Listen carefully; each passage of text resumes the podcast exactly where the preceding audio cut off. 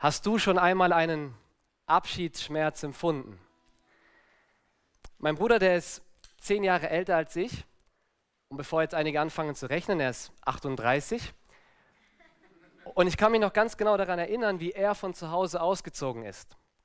Ich glaube, meinem Bruder ist gar nicht so bewusst gewesen, wie sehr mir das damals wehgetan hat. Das war so eine Form von Abschied für mich. Jetzt ist es so, dass ich meinen Bruder immer wieder sehen kann und das auch damals konnte. Aber wenn uns geliebte Menschen ganz verlassen, entweder weil sie an einen anderen Ort ziehen, ganz weit entfernt, oder weil der Tod sie von uns nimmt, dann ist das zumeist noch viel schmerzhafter. Wir kommen heute zum Abschluss des Lukas-Evangeliums. Und auch hier werden wir von einem Abschied lesen. Jesus verlässt seine Jünger um in den Himmel aufzufahren und sich zu Rechten seines Vaters zu setzen. Aber die Reaktion der Jünger, die ist so ganz anders. Die Jünger haben keinen Abschiedsschmerz im Herzen, sondern eine große Freude. Und dazu wollen wir die letzten vier Verse aus dem Lukas-Evangelium gemeinsam miteinander lesen.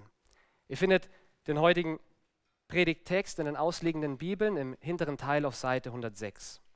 Ich möchte lesen aus Lukas 24, die Verse 50 bis 53. Und dort heißt es in Gottes heiligem Wort,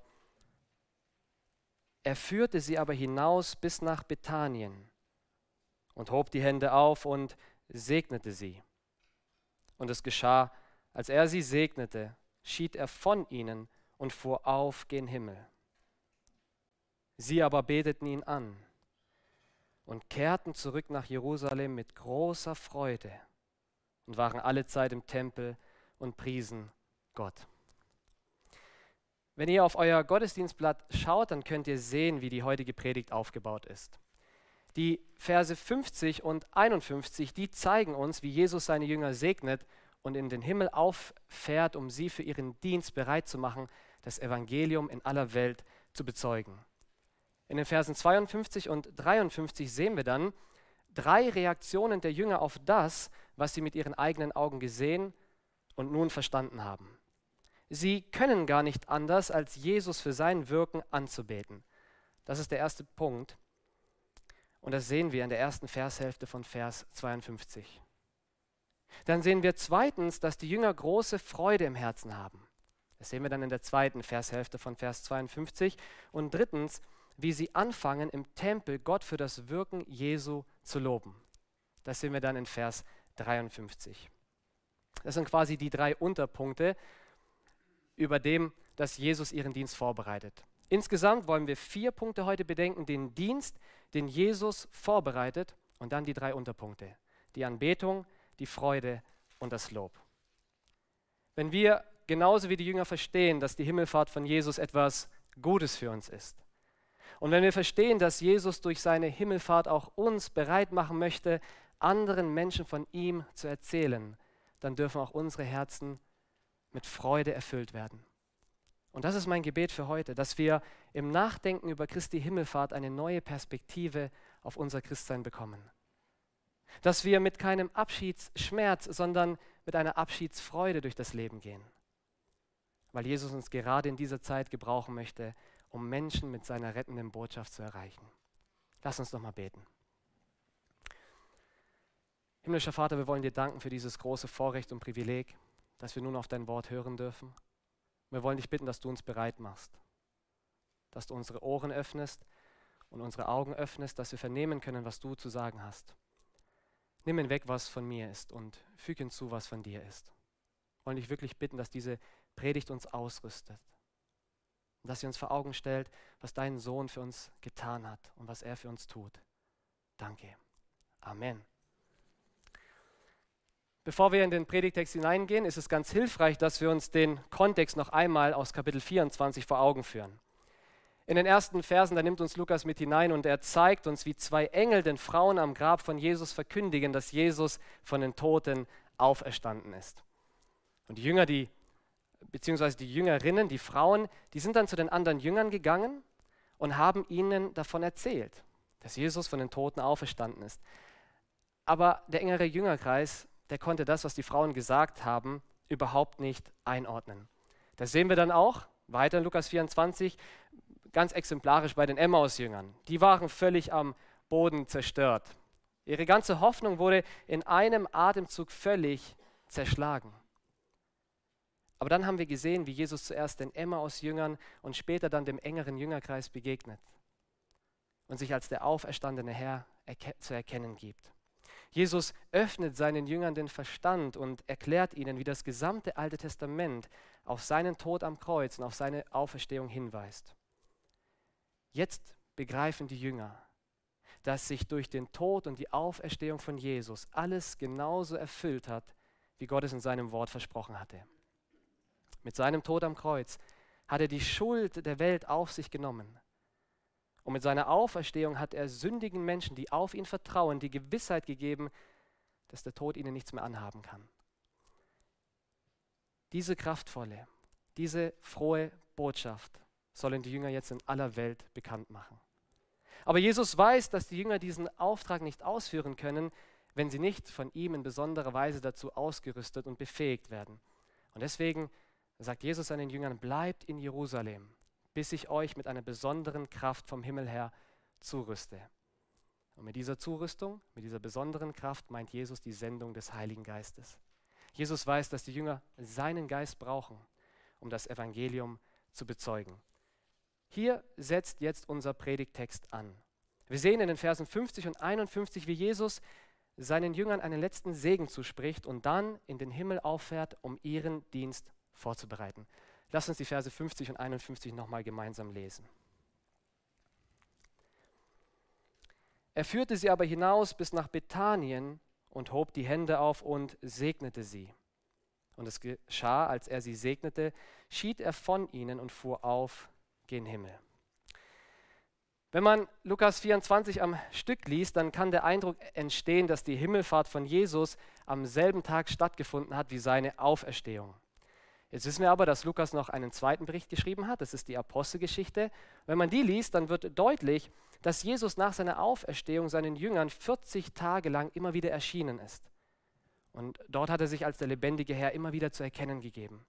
Also zwischen der Begebenheit, wo Jesus seinen Jüngern die Schrift öffnet und seiner Himmelfahrt, da liegt eine Zeitspanne von 40 Tagen. Und jetzt am 40. Tag führt Jesus seine Jünger von Jerusalem bis nach Bethanien. Hier steht der auferstandene Herr ein letztes Mal vor seinen Jüngern und er segnet sie mit erhobenen Händen. Und wir wollen uns darüber Gedanken machen. Was passiert hier eigentlich? Was geschieht hier? Noch einige Wochen zuvor haben die Jünger die Auferstehung von Jesus als ein Geschwätz abgetan. Die Frauen, die sind zu den Jüngern gegangen und haben ihnen verkündigt, dass das Grab leer ist, dass Jesus von den Toten auferstanden ist. Aber die Jünger haben das nicht geglaubt. Und selbst als Jesus ihnen begegnet ist, haben sie gedacht, sie sehen einen Geist. Aber dann haben wir gehört, wie sich die Perspektive der Jünger völlig verändert hat. Jesus zeigt ihnen seine Hände und beweist ihnen damit, dass er kein körperloser Geist ist. Er öffnet ihnen die Schrift, damit sie verstehen, was sie jetzt mit ihren eigenen Augen sehen. Und jetzt steht dieser lebendige Herr vor ihnen mit erhobenen Händen, mit den gleichen Händen, die, ihnen, die er ihnen zuvor gezeigt hat. Die Jünger haben jetzt keinen Zweifel mehr. Jesus hat den Tod wirklich besiegt. Er ist der auferstandene Herr. Diese segensreiche Botschaft sollen die Jünger anderen Menschen weitergeben. Aber bevor sie diesen Segen anderen Menschen verkündigen können, müssen sie zunächst einmal daran erinnert werden, dass dieser Segen ihnen ganz persönlich gilt. Jesus segnet sie. Mit anderen Worten, er spricht ihnen nochmal zu, dass das Werk, das ich vollbracht habe, es ist für euch. Die Jünger können nur bevollmächtigt weitergeben, was sie selbst empfangen haben. Später sehen wir dann in der Apostelgeschichte, wie sie genau das getan haben. In Kapitel 3, Vers 26 zum Beispiel, als Petrus vor dem jüdischen Volk predigt. Da sehen wir, wie er den Segen, den er selbst empfangen hat, weitergibt. Er verkündigt ihn. Da heißt es, für euch zuerst hat Gott seinen Knecht Jesus erweckt und hat ihn zu euch gesandt, euch zu segnen. Das ist der Punkt. Was persönlich für ihn gilt, das spricht er jetzt anderen zu. Er gibt den Segen weiter. Jesus weiß aber auch, dass der Segenszuspruch alleine nicht ausreicht, um seine Jünger für ihren Dienst bereit zu machen. Er weiß, dass sie seinen Geist brauchen, um wirklich bevollmächtigt seine Auferstehungsbotschaft in die Welt zu tragen. Aus diesem Grund fährt Jesus in den Himmel auf, um sein Erlösungswerk hier auf der Erde zum Abschluss zu bringen und sich siegreich zu Rechten seines Vaters zu setzen, um dann die Verheißung seines Vaters, den Heiligen Geist, seinen Jüngern zu senden. Ich denke, wir können hier sehen, wie, wie treu Jesus ist. Er hat seinen Jüngern immer wieder gesagt, dass er sterben und auferstehen würde. Und genauso ist es auch eingetroffen. Jetzt fährt er in den Himmel auf, um auch das Versprechen wahrzumachen, das er zuvor ihnen angekündigt hat. Ich werde euch meinen Geist senden. Die Jünger begreifen, wie vertrauenswürdig Jesus ist. Dass das, was Jesus verspricht, auch wirklich geschieht. Das darf uns positiv herausfordern. Ist das auch unser Vertrauen auf Jesus Christus? Glauben auch wir, dass Jesus durch seine Himmelfahrt auch etwas für uns vorbereitet hat? In den Versen 50 und 51 steht Jesus im Mittelpunkt und das, was er tut. Die Verse 52 und 53, die zeigen uns jetzt die Reaktion der Jünger auf all das, was sie verstanden und mit ihren eigenen Augen gesehen haben. Sie können zunächst gar nicht anders, als Jesus für sein Wirken anzubeten. Ja, das sehen wir sehr deutlich in der ersten Vershälfte vom Vers 52. Sie aber beteten ihn an. Als die zwei Jünger von Jerusalem nach Emmaus gegangen sind, haben sie über Jesus zunächst gesagt, dass er ein großer Prophet gewesen ist. Jetzt stimmt das wirklich, dass Jesus ein großer Prophet ist und dass er den göttlichen Willen wirklich bevollmächtigt auch in unser Leben hineinsprechen kann. Aber die Bibel, die sagt nicht nur, dass Jesus ein großer Prophet ist. Jesus ist weit mehr als ein großer Prophet. Und das zeigt uns Lukas in seinem Evangelium. Er berichtet, wie Maria, die Mutter von Jesus, schwanger wurde durch den Heiligen Geist. Jesus, der war so ganz anders wie alle anderen Kinder. Er führt uns in den Tempel. Und da sehen wir den zwölfjährigen Jesus, der das Wissen und die Weisheit von allen jüdischen Lehrern weit übertrifft. Zeig uns einen großen Propheten, der allen Versuchungen des Teufels widerstehen kann, obwohl er 40 Tage und 40 Nächte lang nichts gegessen und nichts getrunken hat. Zeig uns einen Propheten, der Menschen von ganz schlimmen Hautkrankheiten heilen kann der Tote wieder lebendig macht, der nur ein Wort spricht, sodass ein tobender Sturm sofort zur Ruhe kommen muss, der so voller Vollmacht und Autorität ist, dass auf seinen Befehl hin böse Geister aus Menschen ausfahren müssen, der mit fünf Broten und zwei Fischen mehr als 5000 Menschen sättigt, der sein Aussehen in einem Moment so verändert, dass es heller strahlt als die Sonne, der sich kreuzigen lässt und das Gericht Gottes auf sich nimmt und dann das größte Wunder bewirkt, indem er nach drei Tagen von den Toten aufersteht. Jesus ist ein großer Prophet. Aber die Jünger begreifen jetzt, dass Jesus noch weit mehr ist als ein großer Prophet. Und wenn wir darüber nachdenken, dann illustriert das doch die Himmelfahrt sehr deutlich, oder? Also, ich weiß nicht, wie es euch geht. Ich habe noch nie einen Menschen gesehen, der fliegen kann. Und genau das ist doch hier der Punkt. Jesus ist kein gewöhnlicher Mensch. Jesus ist der ewige Gott, der seine Herrlichkeit beim Vater freiwillig verlassen hat und Mensch geworden ist, um verlorene Menschen durch seinen Tod und seine Auferstehung zu erlösen. Und jetzt fährt Jesus als der Mensch gewordene Gott wieder in den Himmel auf und kehrt zurück in die Herrlichkeit, die er zuvor freiwillig verlassen hatte. Das macht Jesus nicht, um seine Jünger im Stich zu lassen.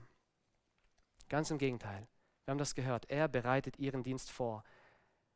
Er wird nicht mehr länger nur bei ihnen, sondern schon bald durch seinen Geist für immer in ihnen sein. Jetzt begreifen die Jünger, was hier eigentlich los ist und mit wem sie es in Wahrheit zu tun haben. Und das macht was mit ihnen. Ja, deswegen beten sie Jesus an.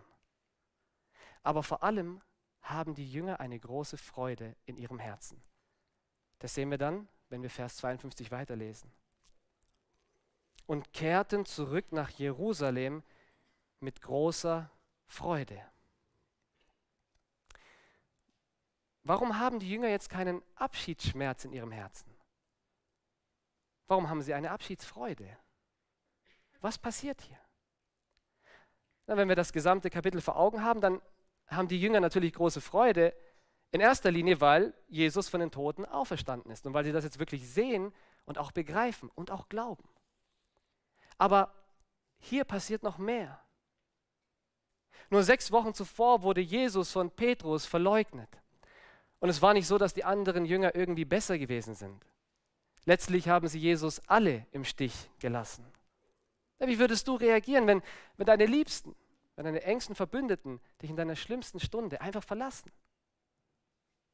Jesus hätte doch jeden Grund gehabt, seine Jünger nicht weiter zu beachten, oder? Hätte jeden Grund gehabt, wütend und enttäuscht zu sein. Letztlich wäre es nur gerecht gewesen, wenn Jesus seine Jünger nach all dem, was er für sie getan hatte, verflucht hätte. Aber Jesus, der ist, der ist so ganz anders wie wir. Vor den Jüngern steht ein auferstandener Herr, voller Liebe, voller Gnade, voller Barmherzigkeit. Der auferstandene Herr, der sie nicht verflucht, sondern sie segnet.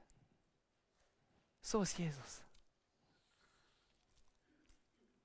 Und dieser liebende Herr ist nicht nur für seine Jünger gestorben und auferstanden, um sie von aller Schuld zu befreien.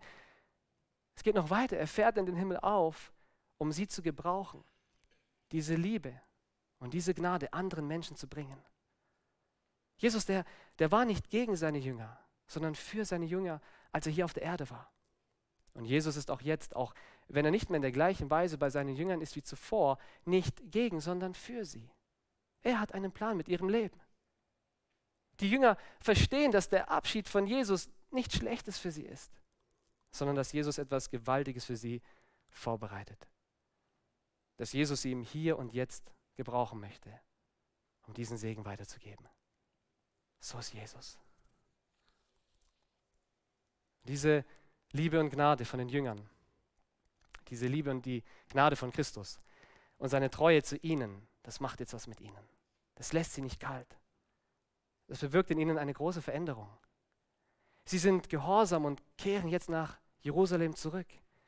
Und Jesus hat ihnen ja zuvor gesagt, dass sie in Jerusalem bleiben sollen, bis er seinen Geist ihnen senden würde. Und genau das machen sie jetzt. Aber das machen sie nicht gezwungen. Das machen sie nicht widerwillig, sondern weil ihre Herzen verändert wurden. Ich denke, wir können hier sehen, wie Jesus durch sein Wirken Menschenleben komplett verändert.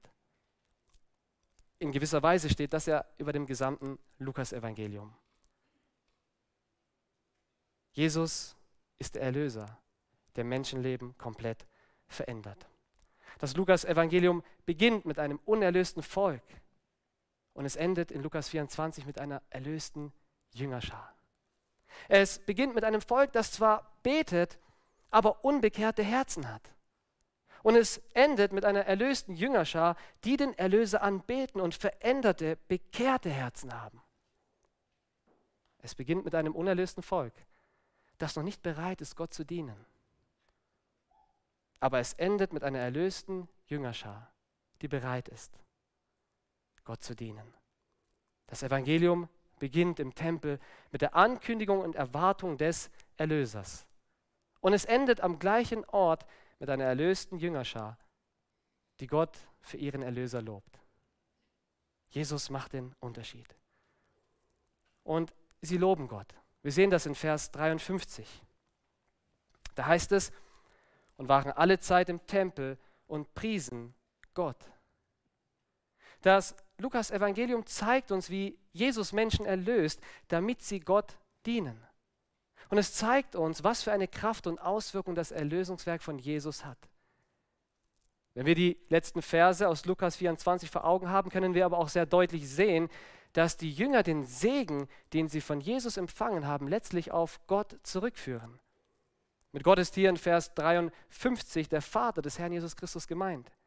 Die Jünger wissen, dass Jesus in die Welt gekommen ist, weil Gott es so wollte.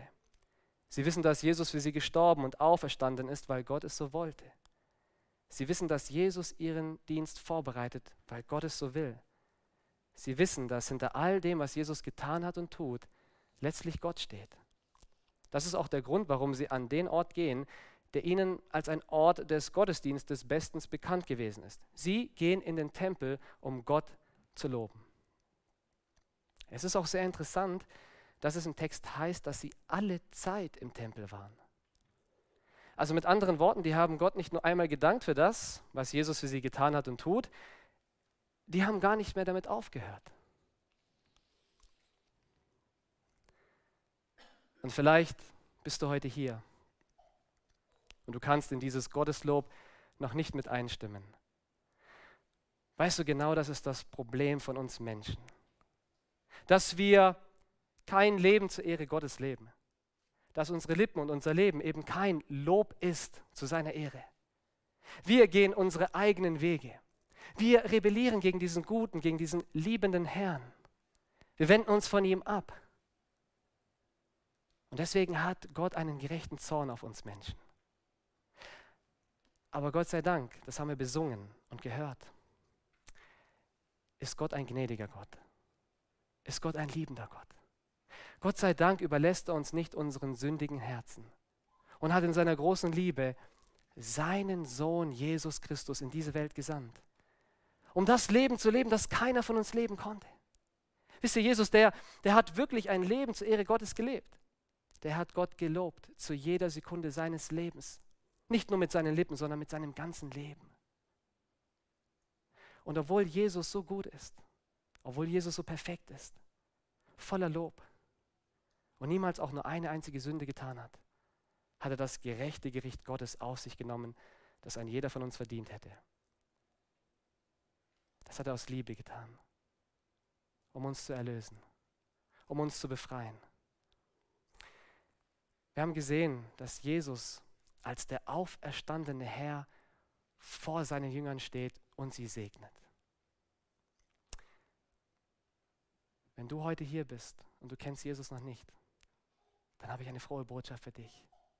Jesus will auch dich segnen. Und er möchte auch dein Leben verändern. Dich von deiner Gottlosigkeit befreien, damit auch du anfängst mit deinen Lippen und mit deinem Leben Gott zu loben. Und wir haben gesehen, dass Jesus das tun kann. Er ist ein mächtiger Erlöser. Das zeigt uns das Lukas-Evangelium. Wende dich ab von deinem alten Leben. Und dann wende dich Jesus zu. Vertraue auf ihn, der deine Schuld trägt, der dich von allem frei macht und der auch dein Herz zur Freude führt. Das ist mein Gebet für dich und mein Wunsch, dass du Jesus als den auferstandenen Herrn sehen darfst und dass du ihn als den auferstandenen Herrn anfängst anzubeten. Die meisten von uns, die heute hier sitzen, die glauben an Jesus als den auferstandenen Herrn. Und die meisten beten ihn auch als diesen auferstandenen Herrn an. Aber Jesus, der ist nicht nur anbetungswürdig. Jesus ist auch derjenige, der in unseren Herzen große Freude entfachen kann. Die Jünger haben große Freude gehabt, weil sie verstanden haben, dass Jesus der auferstandene Herr ist, der ihren Dienst vorbereitet. Und das hat er für Menschen getan, die es überhaupt nicht verdient haben. Darüber haben wir nachgedacht. Ist es nicht so, dass wir manchmal denken, dass Jesus uns nicht für den Dienst gebrauchen kann, weil wir in Sünde gefallen sind oder nicht so gelebt haben, wie er es sich wünscht? Lasst uns den segnenden Herrn vor Augen haben. Er hat seine Jünger nicht verflucht, sondern ihnen seinen Segen zugesprochen und sie zugerüstet, damit sie diesen Segen anderen weitergeben. Sei nicht entmutigt. Jesus, der ist so viel größer als unsere Sünde. Er ist so viel gnädiger, als wir es uns vorstellen können. Es darf uns ermutigen. Jesus bleibt nicht bei unserem Fehlverhalten und Versagen stehen, sonst hätte er Petrus und die anderen Jünger nicht mehr gebrauchen können. Aber das hat er getan. Und das bedeutet für uns, dass er auch uns gebrauchen kann und uns gebrauchen will. Selbst wenn wir in der Vergangenheit versagt haben. Er ist auch für uns in den Himmel aufgefahren, damit auch wir anderen Menschen von ihm erzählen und ihnen zeigen, ihnen proklamieren, wie gnädig Jesus ist. In gewisser Weise, lasst uns darüber nachdenken, ist, sind wir privilegierter als die Jünger damals. Also die Jünger haben im Tempel gewartet, haben gebetet und mussten auf die Ausgießung des Heiligen Geistes warten. Aber wie ist es bei uns? Wenn wir an Jesus glauben, dann haben wir seinen Geist bereits. Das haben wir in der Textlesung gehört. Wir sind versiegelt mit seinem Heiligen Geist. Was heißt das? Dass wir die Kraft und die Zurüstung haben, die es braucht, um Jesus in aller Welt bekannt zu machen. Ich möchte uns Mut zu sprechen. Lasst uns unsere Berufung leben. Solange wir hier sind, hat Jesus einen Plan für uns als gesamte Gemeinde. Und er möchte auch uns gebrauchen, damit noch mehr Menschen anfangen, Gott zu loben. Die FEG München Mitte, die existiert nur, weil die Jünger damals losgegangen sind. Und so wollen auch wir losgehen. Immer wieder, das ermutigt uns, haben sich Gruppen aus dieser Gemeinde aufgemacht, um neue Gemeinden zu gründen. Wir haben das gehört. Im Südwesten, Freiham, München Ost. Lasst uns doch gemeinsam dafür beten, dass noch weitere Gründungen dazukommen. Dass sich vielleicht hier in dieser Gemeinde eine, eine kleinere Gruppe von Geschwistern zusammenschließt, die bereit ist, Gemeinde dort zu bauen, wo Menschen Jesus noch nicht kennen. Lasst uns in diese Geschwister investieren, indem wir ihnen Mut machen. Lasst uns mit Gebet und Zeit und finanzieller Unterstützung zur Seite stehen. Und selbst wenn wir als Gemeinde noch nicht wissen, wie, und uns vielleicht fragen, wie wir das auch wirklich in die Tat umsetzen können, dürfen wir ermutigt sein und frohe Herzen bekommen. Warum? Weil Jesus auch dieses Vorhaben schon längst vorbereitet hat. Er ist der Handelnde. Er ist der auferstandene Herr. Er ist der regierende Herr. Er baut seine Gemeinde und nimmt uns mit hinein in dieses Vorhaben. Wir haben so einen großen Herrn. Und wir wollen ihm zutrauen, dass er über unsere Vorstellungskraft hinaus zu wirken vermag. Das hat er damals getan. Das hat er in Südwest getan. Das hat er in München Ost getan. Das hat er in Freiham getan. Und er vermag es auch in anderen Städten Deutschlands zu tun. Jesus ist der regierende Herr. Wir sind so privilegiert in dieser Gemeinde. Wir haben so eine gesegnete Ältestenschaft, die an einem Strang zieht, darauf aus ist, das Evangelium in den Mittelpunkt dieser Gemeinde zu stellen. Wir erleben geistliches Wachstum und Erweckung, weil das Evangelium leuchtet. Wenn ich zur Arbeit gehe oder Gemeindeveranstaltungen besuche, da muss ich mich manchmal selber kneifen, weil wir so gesegnet sind, weil hier so viel Segen ist. Ich habe das zuvor jahrelang nie so erlebt. Und es kann uns nicht kalt lassen, dass es ganze Ortschaften gibt, ganze Städte, in denen das Evangelium verdunkelt bleibt. Auch diesen Städten wollen wir das Evangelium bringen. Und Jesus will uns gebrauchen, damit immer mehr Menschen anfangen, ihn zu loben. Und auch das haben wir gehört. Das ist das letztendliche Ziel der Erlösung, dass Menschen befreit von ihrer Sünde anfangen, ein Leben zu führen, das Gott verherrlicht. Die Jünger haben damit angefangen, indem sie Gott gelobt haben. Und deswegen ist es gut und richtig, dass wir in Gebeten und Liedern Gott immer wieder Dank und Lob entgegenbringen für das, was Jesus für uns getan hat. Genau das haben wir auch in der Textlesung gehört. Gott hat uns in Christus gesegnet, damit wir etwas sein zum Lob seiner Herrlichkeit. Das ist das Ziel der Erlösung. Lass uns auch darüber nachdenken, dass die Jünger gemeinsam im Tempel gewesen sind, um Gott zu loben. Und auch das ist der Wille von Gott für unser Leben, dass wir in Gemeinschaft miteinander Gott loben. Ich bin sehr dankbar für meine Mitbewohner, den Lukas Stadt, der auch Trainee ist in dieser Gemeinde. Tut mir sehr gut in dem äh, gemeinsamen Wohnen. Und wir haben in der letzten Zeit immer wieder so Lobpreisabende veranstaltet, Geschwister eingeladen und ganz bewusst einen Raum, eine Möglichkeit geschaffen, die es ermöglicht, dass Geschwister zusammenkommen bei uns, damit wir gemeinsam Gott loben. Und ich möchte euch Zeugnis davon geben, das hat etwas mit unseren Herzen gemacht. Warum? Ja, weil wir uns besungen haben, gegenseitig zugesungen haben und Gott zugesungen haben, was er für uns Großes getan hat. Auf Jesus geschaut, auf den auferstandenen Herrn. Und das lässt die Herzen nicht kalt. Und das darf uns ermutigen. Würde mich freuen, wenn der nächste Lobpreisabend bei dir zu Hause stattfindet. Dass wir immer wieder zusammenkommen und das praktizieren. Dazu hat Gott uns auch befreit. In Johannes 16, Vers 7 hat Jesus seinen Jüngern zugesprochen. Aber ich sage euch die Wahrheit. Es ist gut für euch, dass ich weggehe. Heute haben wir gesehen, wie die Jünger am Ende vom Lukas-Evangelium diese Wahrheit endlich mit ihren Herzen verstanden haben. Und auch wir dürfen wissen, dass die Himmelfahrt von Jesus etwas Gutes für uns ist. So wie die Jünger gebraucht Jesus auch uns, damit immer mehr Menschen anfangen, Gott zu loben. Wenn das unsere Perspektive ist, dann brauchen wir keinen Abschiedsschmerz im Herzen tragen. Dann dürfen wir mit freudigen Herzen Gott für alles loben, was er für uns getan hat und was er durch uns für andere noch tun wird. Amen. Ich bete zum Abschluss. Himmlischer Vater, wir wollen dir so sehr danken für deine Größe, für deine Güte. Wir wollen dich loben, dass du so gut zu uns bist. Wir wollen dich loben, dass du uns durch deinen Sohn Jesus befreit hast, damit wir jetzt mit unseren Lippen und mit unserem Leben ein Lob anstimmen. Wir danken dir, dass wir Segen von dir empfangen haben. Wir wollen dich bitten, dass du uns bereit machst, diesen Segen jetzt weiterzugeben. Wir wollen dich bitten, dass wir anderen erzählen von der Hoffnung, die wir haben, damit immer mehr Menschen in den Lobpreis einstimmen, den du schon längst vorbereitet hast. Dir sei die Ehre. Amen.